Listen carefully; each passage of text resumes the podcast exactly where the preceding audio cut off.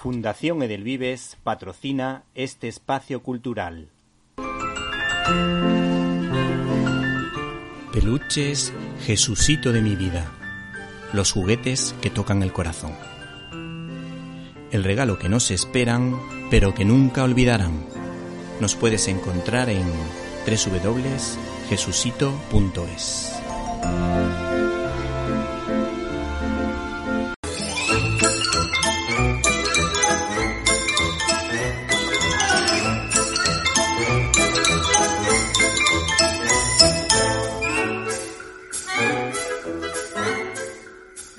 Estás escuchando Directo a las Estrellas. Víctor Alvarado. Nuestro invitado podría ser la reencarnación de la Trinidad del cómic, es decir, Alex Raymond, Harold Foster o Milton Caniff. Se llama Burati, Pablo Burati, y es el autor de Storyboarding Almodóvar, editado por Dolmen. Buenas tardes. Hola, buenas tardes. ¿Qué tal? Qué presentación. Sí. Muchas gracias. Sí. Bueno, ya, ya, que he mencionado estos autores de cómics, no sé si una persona que se encarga de los storyboards de un cineasta podría dedicarse al mundo del cómic o es más rentable el mundo del cine. Mm, a ver, de poder dedicarse, se podría dedicar perfectamente. No sé si pasa por términos de rentabilidad, o sea, valorarlo en ese, con ese criterio. creo que tiene que ver con, con, los placeres y con los gustos personales y con el campo de expresión que uno desee, ¿no? Sí. Eh, de alguna manera yo como vengo del mundo del cine, desde mi formación y mi preparación, eh, siempre aspiré al mundo, al, a trabajar dentro de la industria cinematográfica como un lugar, como un escenario especial, particular y que, y que me interesaba por sobre cualquier otro. En cualquier caso, tampoco descarto eh, avanzar en el mundo del cómic en algún momento dado, porque es otro medio que me fascina y que soy un lector asiduo. ¿Y te gustaría, por ejemplo, trabajar en Marvel o en DC o en alguna empresa de anime importante o, o no entra dentro de tu objetivo? Ah, a ver, yo no soy tan tan del mundo superhéroes, no no lo he sido de pequeño y, y del mundo y de adulto quizás me acerqué al mundo superhéroes con más desde lo cinematográfico, sobre todo por el Batman de, de Tim Burton en su momento, que para mí fue como una me, me encontró plena adolescencia y, muy entusiasmado con muchas cosas que estaba viendo, sobre todo el mundo del cómic en ese momento, y para mí fue una, una maravilla, digamos, y lo valoré más en, esos términos, ¿no? En términos cinematográficos, estéticos y demás, como un cambio de paradigma respecto a cómo estaban representados los superhéroes hasta entonces. Sí, sí, a mí me Pero pasa. Pero no es un lugar. Sí, dime. Sí, sí, no, que a mí me pasa igual. A mí los cómics de superhéroes me gustan más a partir de una determinada época que los anteriores por ese cambio que tú dices de paradigma, sí. También en mi niñez, en mi niñez, Superman, ver Superman en el cine para mí era toda una experiencia, no sé, de, fantasía que disfrutaba como cualquier chaval de mi edad en ese momento y al día de hoy sigo revisitando esos Supermans, de, sobre todo la 3 que me, me encanta, eh, originales digamos, y los, y los veo no desde la perspectiva de quien está analizando el concepto de superhéroe per se, digamos, eh, o la narrativa de superhéroe, sino desde lo cinematográfico, desde el planteamiento cinematográfico. Eh, por lo cual, volviendo a tu pregunta, el hecho de dibujar para una mayor de estas, editorial de estas gigantes, tipo Marvel o, MC, no, o DC, no es algo que me resulte aspiracional ni mucho menos. Sí el cómic desde el punto de vista de expresión de expresión por sí mismo, ¿no? Desde la novela gráfica o desde el cómic de historia no tanto de, serial o de saga como en, este tipo de, casos, ¿no? Sí, sí. Y, ya por, yo por curiosidad, ¿qué te interesa más? ¿El cómic franco-belga, el argentino, el italiano? Bueno, he bebido un poco de todo, ¿no? He tenido etapas donde eh, me he crecido con Tintín, Asterix, ese tipo de cómics eh, que al día de hoy los, los revisito, pero creo que la etapa más más madura, en la que, me, digamos, eh, ojeaba cómics y releía cómics con cierta mirada un poquito más, eh, no tanto en el interés gráfico, sino por las historias y las narrativas. El cómic argentino es un cómic que siempre me acompañó eh, y me alucinaba ir mirando los dibujos de Breccia y las historias de Eh, y, mucho el humor gráfico también argentino, que es algo que para nosotros es casi formativo, digamos, en, cuanto a nuestro crecimiento con, con el dibujo y la historieta. Eh, y bueno, y el cómic eh, español actual me parece que está en una edad de oro hermosa, hermosa y con un nivel de, digamos, de, de temáticas y de estéticas y demás que, que creo que, que está casi en un, en un lugar digamos, de relevancia en el panorama internacional. Sí, bueno, eh, mi hijo estuve leyendo conmigo el otro día Haz de Pique, que era de un bombardero y que desde luego tiene mucho que ver con lo que tú estás comentando, aparte de cómics como El Eternauta, que ahora me está, me está viniendo a la mente, que están muy relacionados con Argentina. Totalmente, totalmente. casi El Eternauta es una, una lectura obligada eh, para todo al que le gusta el cómic en general, pero bueno, en Argentina especialmente. Eh, pero bueno, hay muchos, eh, digamos, incluso ha, habido ha habido eh, cómic, cómic europeo que se ha metido en Argentina de una manera casi de eh, casi como de artista local como puede ser Milo Manara en su momento que era una digamos una lectura muy obligada o bueno eh, toda la obra del corto maltés en su momento eh, incluso colaborando con, con Westerger en muchas historias. Eh, así que nada en ese sentido el cómic eh, argentino es como una suerte de, de, de cultura narrativa y visual de la que no soy ajeno ni mucho menos porque he crecido viendo ese, ese material y leyéndolo y hojeándolo en todas las publicaciones que se editaban en aquella época, que eran bastantes, lamentablemente ahora no es tan tanto como, como nos gustaría. Sí, sí. Bueno, a mí, a mí Hugo Pratt, desde luego, el de, el de Corto Maltés, bueno, y en todos los cómics que me he leído, desde luego he, disfrutado mucho con algunos de, de sus cómics y de su aventura y he dibujado algunos de ellos porque me gusta dibujar, pero vamos, no, ni soy profesional ni nada de eso, simplemente por, por afición. Luego, en, con respecto al libro que acabamos de mencionar, el libro que habéis editado, me ha llamado la atención lo que dice Víctor Monigote de, de ti, porque dice que fuiste, fuiste su puente de salvación, que eres un gran tipo, humilde, avispado, educado y agradecido. ¿Qué nos puedes decir de, de este señor que se ve que es muy amigo tuyo? Bueno, es, casi como si hablara mi madre de mí. Sí. sí bueno, tampoco nos, conocimos, nos conocimos, mira, en 2000, ya conocíamos la existencia del otro hace tiempo, pero nos conocimos haciendo una película en China en 2015. 2015 y 16 pasamos un año entero allí trabajando codo con codo y la verdad que se, se forjó una amistad, una hermandad de esas que son, digamos, irrepetibles y para toda la vida. Y, fue un poco llamativo porque los dos nos veníamos siguiendo la pista con el trabajo del otro sin conocernos, coincidiendo incluso anteriormente en algún proyecto eh, en particular, pero sin trabajar en, el mismo espacio, digamos, como mucho alguna charla telefónica.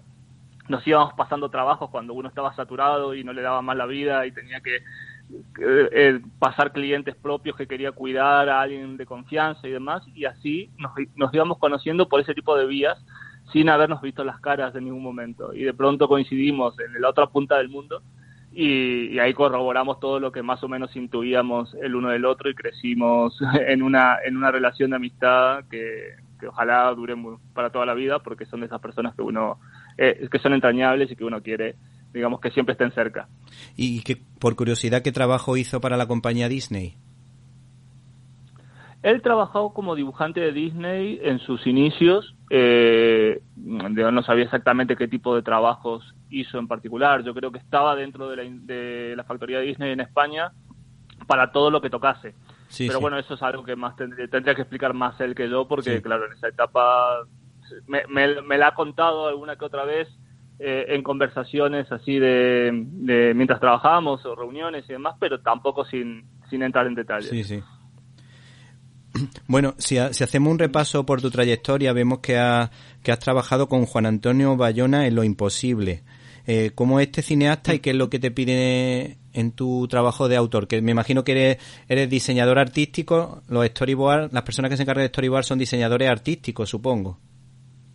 ¿O no es así? A ver, los se da muchas veces que los que nos dedicamos al, al mundo del audiovisual como ilustradores trabajamos tanto en el campo del diseño artístico, en el campo de arte, digamos, tanto para el diseño de set, de conceptos, de personajes y demás, o al storyboard, que es el trabajo de planificación visual, que es un trabajo específico de la, de la narrativa audiovisual, digamos, de cómo el realizador quiere estructurar eh, los planos de su película, cómo quiere poner las cámaras, cómo quiere eh, establecer o sea, los lenteados, la forma de moverla. Tiene que ver con, el lenguaje audiovisual en términos de puesta de, puesta de cámara. Eh, en ese sentido no tiene ningún tipo de relación con el diseño artístico.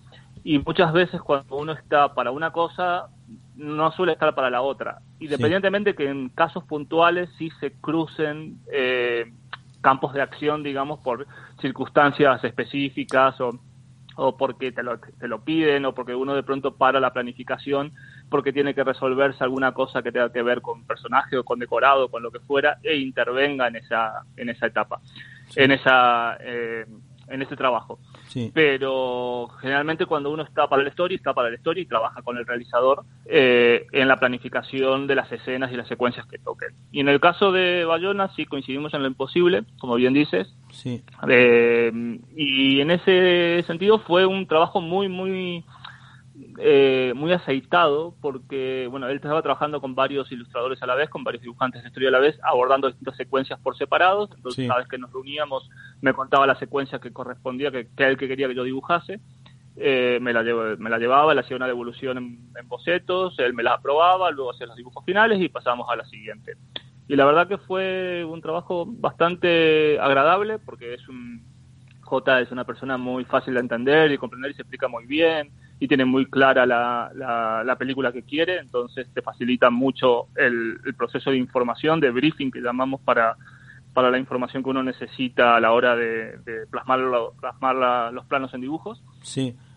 Y nada, y esa fue nuestra colaboración y la verdad que fue una experiencia que al día de hoy estoy muy contento porque incluso en este momento se está haciendo una exposición en Frankfurt, en el, en el Museo de Cine de Frankfurt, con, con esas viñetas que dibujé para, para lo imposible entre otras que hay allí en una, exposición, una exhibición temporal de cine catástrofe eh, que se está haciendo eh, en el Film Museum de, Frankfurt y la verdad que me pidieron el material para poder exponerlo, contentísimo porque ese material está allí y va a estar hasta mayo del año que viene. Sí, sí.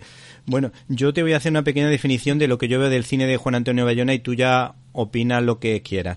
Eh, no sé si coincidirás conmigo, pero yo veo a Bayona sobre todo que es un hombre capaz de conseguir una profundidad en una superproducción.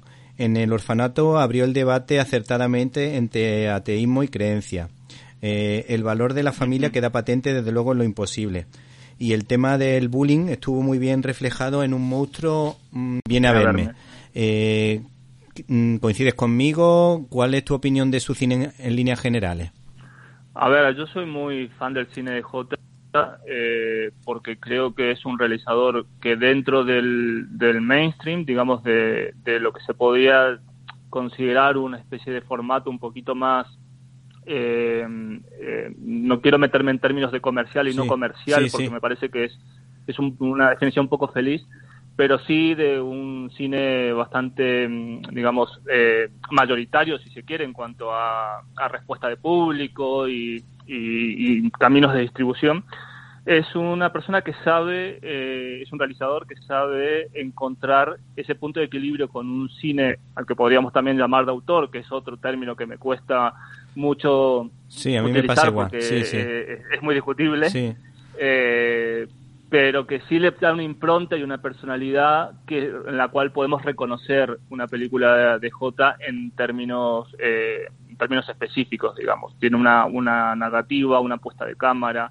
una forma de abordar estos temas que bien dices, como, como los refleja, con, con una mirada muy personal, muy, eh, muy fácil de reconocer, y por fácil me refiero que eh, darle todo el mérito en cuanto a su puesta de cámara, su puesta en escena, cómo trabaja la puesta. Es un, puestista de, digamos, que sabe hacer, acentuar con el uso de la cámara las cuestiones que tienen que ver con expresividad y conceptos temáticos en cuanto a lo narrativo, digamos, de una manera eh, maravillosa, porque usa precisamente la, la puesta a favor del tema eh, de una manera magistral.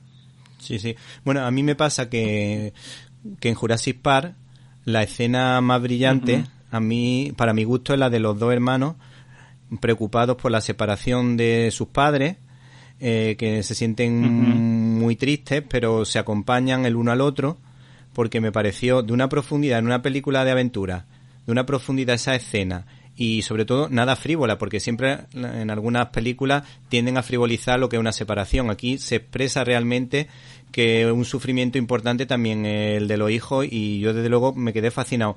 Vi esa escena no quise ver más de la película, porque no me interesa mucho Parque Jurásico, pero esa escena precisamente me, me, llamó muchísimo la atención y, y la tengo grabada junto a otras películas como Lo Imposible, que me parece desde luego maravillosa.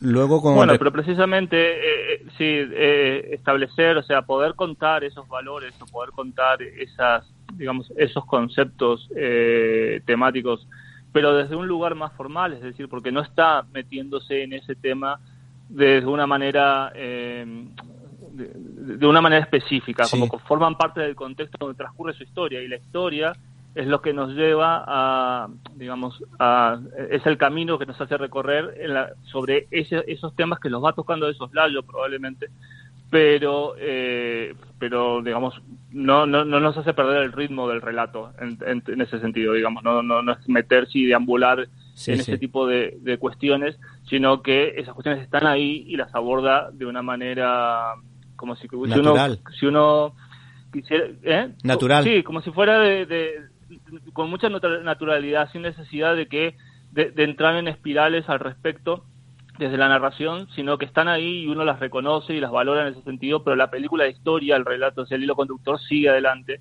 y, y en eso a eso me refería con el tema de la apuesta muy bien muy bien desarrollada a favor de la a favor de la historia principal, digamos, a favor de lo que está contando su película.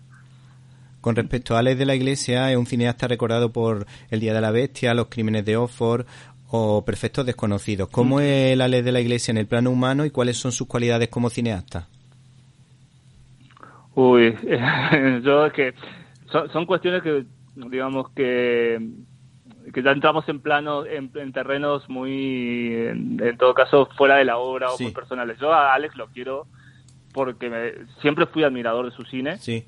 Desde antes de dedicarme profesionalmente, profesionalmente a esto, también lo era del cine, lo era y lo soy del cine de Pedro, de Pedro Almodóvar, que, después ya abordaremos eh, lo, respecto al libro.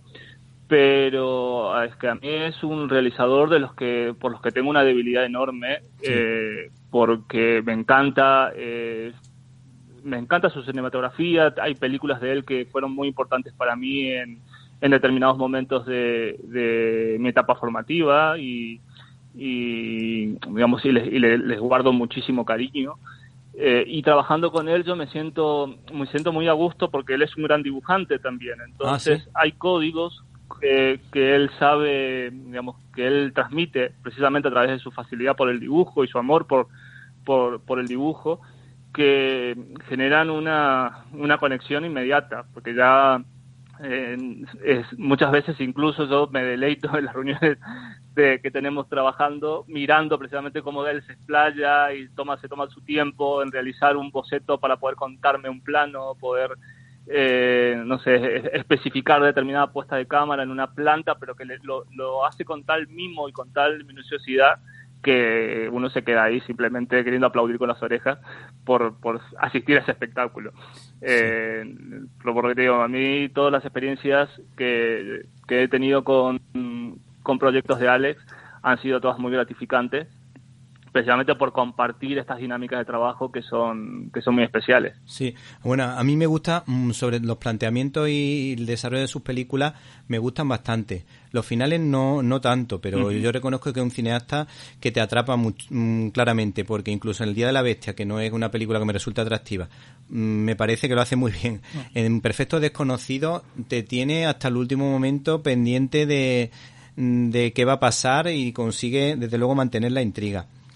Mm, a mí particularmente me ha llamado la atención que hayas trabajado también contigo en la serie 30 monedas y me gustaría que nos contase mm, por qué hay que ver esa serie, porque en mi programa solemos hablar de series de vez en cuando y bueno, yo tengo una sección en, un canal de iVox que se llama Cine y Libertad en la que para los seguidores del programa pues tenemos una parte especial de series de televisión y nos gustaría que nos comentase un poquito esa serie, por qué hay que verla y en qué hay que fijarse. A ver, hay, que verla porque primero y principal, a los que nos gusta el, mundo del, audiovisual en términos generales, todo lo que, lo que resulte atractivo y de interés es una invitación a verlo, a ver y a consumirlo en términos, eh, en, el término que uno quiera plantearse, ¿no? Desde lo, desde lo visual, desde lo temático, desde, incluso desde lo, desde la experiencia misma de, compartir una serie, eh, creo que nunca está de más, al contrario. Eh, y aparte, en el caso de, de 30 monedas, creo que es una está a un nivel de producción, de, de desarrollo visual, de, de, minuciosidad en el detalle, de cuidado de todos los elementos que componen eh, el, no tan, tanto el encuadre como la, la estructura de la, de la, serie, de la serie en, en términos eh, narrativos desde el primer episodio al último,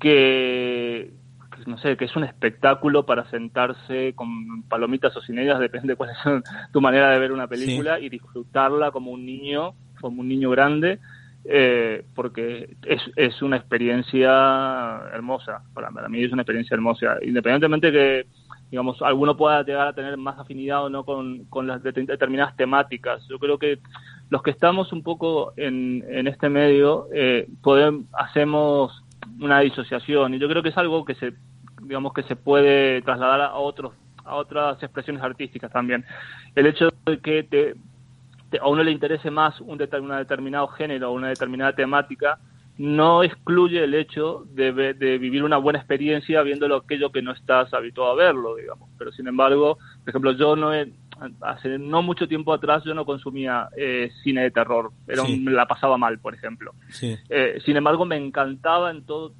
todos los procesos que tenían que ver con hacer cine de terror, digamos, desde crear escenarios, de desarrollar personajes, eh, los códigos del género y demás, pero no la pasaba mal como espectador. Sí. Eh, y por esa tensión y ese estrés que me generaba. De un tiempo a esta parte, ya unos, años, digamos, he empezado a poder disfrutarlo y saborearlo desde otro, desde otro lugar, de otra manera, y, em, y el placer que me genera hoy eh, fue construido, digamos, a, base de ver, de verlo, de analizarlo, de estriparlo, de ver qué cosas me, me gustaban del género, qué cosas me parecían, eh, digamos, conseguidas desde la puesta de escena, o sea, lo veía como una, con una mirada un poquito más genérica, ¿no? Más global.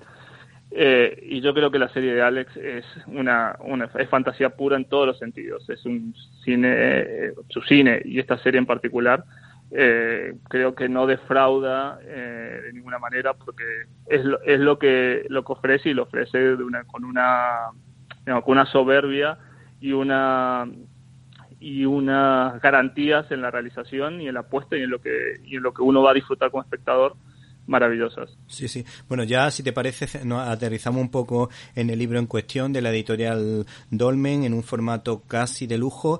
¿Qué nos vamos a encontrar en este libro? Bueno, este libro es un, cuenta un poquito el recorrido que, que llevo haciendo con mi rol como dibujante del storyboard para las pelis de, de, Pedro Almodóvar desde la primera, ya por 2008, Los Abrazos Rotos. Sí. Bueno, la película es 2009, nosotros empezamos a trabajar en 2008, eh, hasta em, La Voz Humana. Eh, no, no, pudimos incluir eh, Madres Paralelas por, por la, la lógica de que era una película que recién estaba por estrenarse y evidentemente no podía incluirse el material. Claro. Y lo que quiere, lo que viene a contar el libro es un poco ese proceso, esa dinámica de trabajo que se genera eh, entre, en este caso, entre el ilustrador y, realizador para construir en determinadas secuencias eh, la puesta de cámara, la puesta en escena buscada por el por el realizador, en este caso Pedro Almodóvar. Y mi intención era, como, como Pedro Almodóvar es un, eh, quizás uno de los directores más internacionales que tenemos eh, y más teorizado y, más analizado desde, desde, muchas miradas y puntos de vista diferentes, pero hay poco, por lo menos cuando yo propuse esto a, la editorial, una de las cosas que comentábamos es que había hay poco material eh, que pueda contar un poco las tripas, ¿no? El, procesos creativos internos dentro de, de, sus producciones. Y cuando también lo planteé en el deseo, a la gente del deseo, a Agustín Almodóvar, a Esther García y demás, contando un poquito cuál era la intención del proyecto y la propuesta, ellos estuvieron encantados con, con, la idea, de hecho me apoyaron desde un, desde un principio y me facilitaron material gráfico que de sus propios archivos. Y, pudimos construir esta edición que la verdad es gracias también al esfuerzo de Dolmen eh, nos ha quedado la verdad que muy muy chulo sí. muy muy contentos sí, muy contentos con el resultado. Y cuando o sea tú, tú, por ejemplo él eh, coloca la cámara en un sitio te dice cómo la quiere colocar cómo quiere mm, mm, grabar a los actores o filmarlo y entonces tú coges esos encuadres y más o menos mm, permites que él luego se acuerde lo que tiene que ir haciendo o lo hacéis sobre la marcha cómo cómo lo vais haciendo cómo vais trabajando el tema a ver, se combinan muchas dinámicas de trabajo, se combinan dinámicas de trabajar en los sets, con los espacios donde se va a rodar y que él, eh, que el propio Pedro vaya, eh, cuando hay actores ensayando con los actores. Y yo a veces puedo, tener la posibilidad de grabarlos con, con mi cámara y luego revisitar, visualizar el, el material con, con Almodóvar en este caso y a partir de ahí ver digamos, qué tipo de encuadres funcionan mejor según qué circunstancias de la, de la acción. Eh, luego tenemos charlas de, en, la oficina, en su despacho, y él me va contando más o menos las ideas que tiene sobre la secuencia. Yo voy bocetando a la par y vamos definiendo los encuadres en función de esos bocetos y especificando y afinando un poco la, la idea que tiene que tiene Pedro en su cabeza hasta llegar a dar con los con las viñetas finales.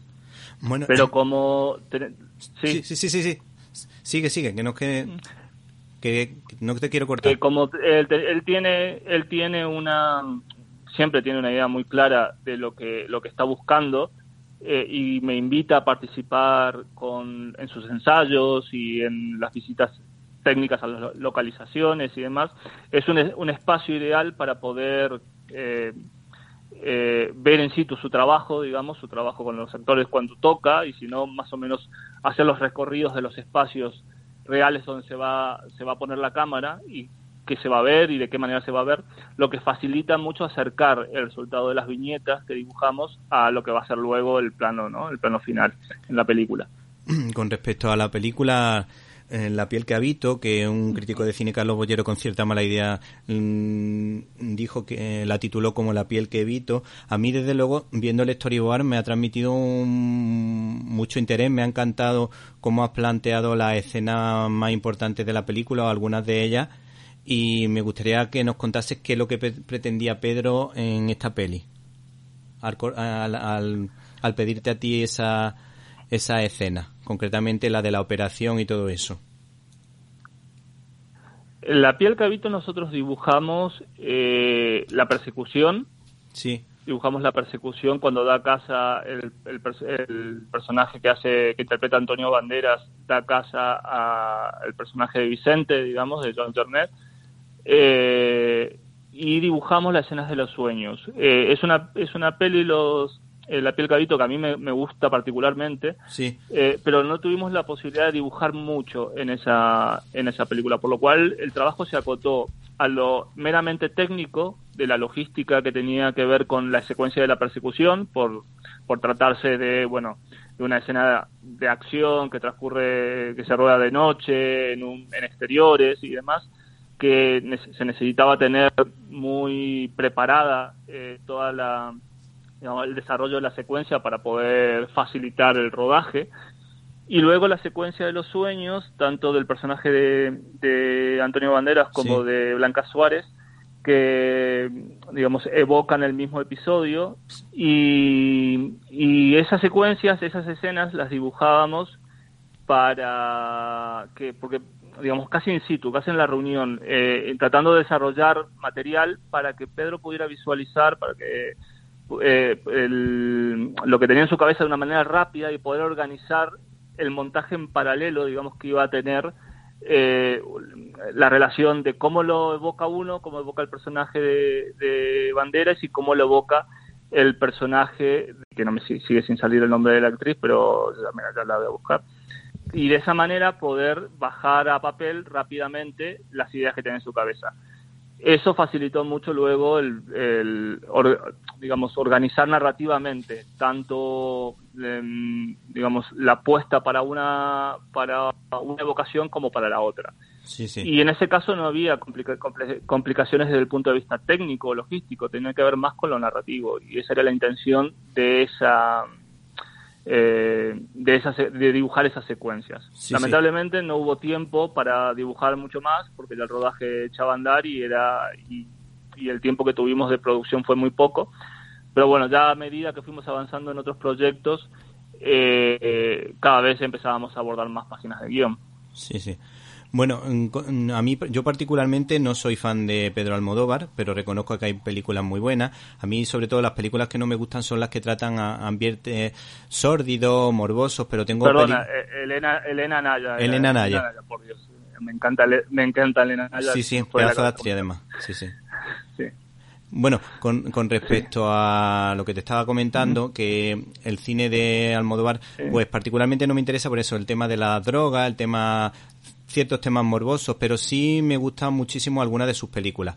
Yo te iba a decir algunas de ellas, eh, una de ellas también está entre las que tú has trabajado, que es Julieta, que me parece una de las mejores películas que ha hecho Pedro, Almodóvar, porque tiene su toque surrealista, pero luego me recuerda mucho a las películas de Alfred Hitchcock y tengo que reconocer que me encantó, a pesar de que no es la película más taquillera, pero como para a mí es la que más me gusta, me gustaría que me contase brevemente algún detalle importante de esa producción.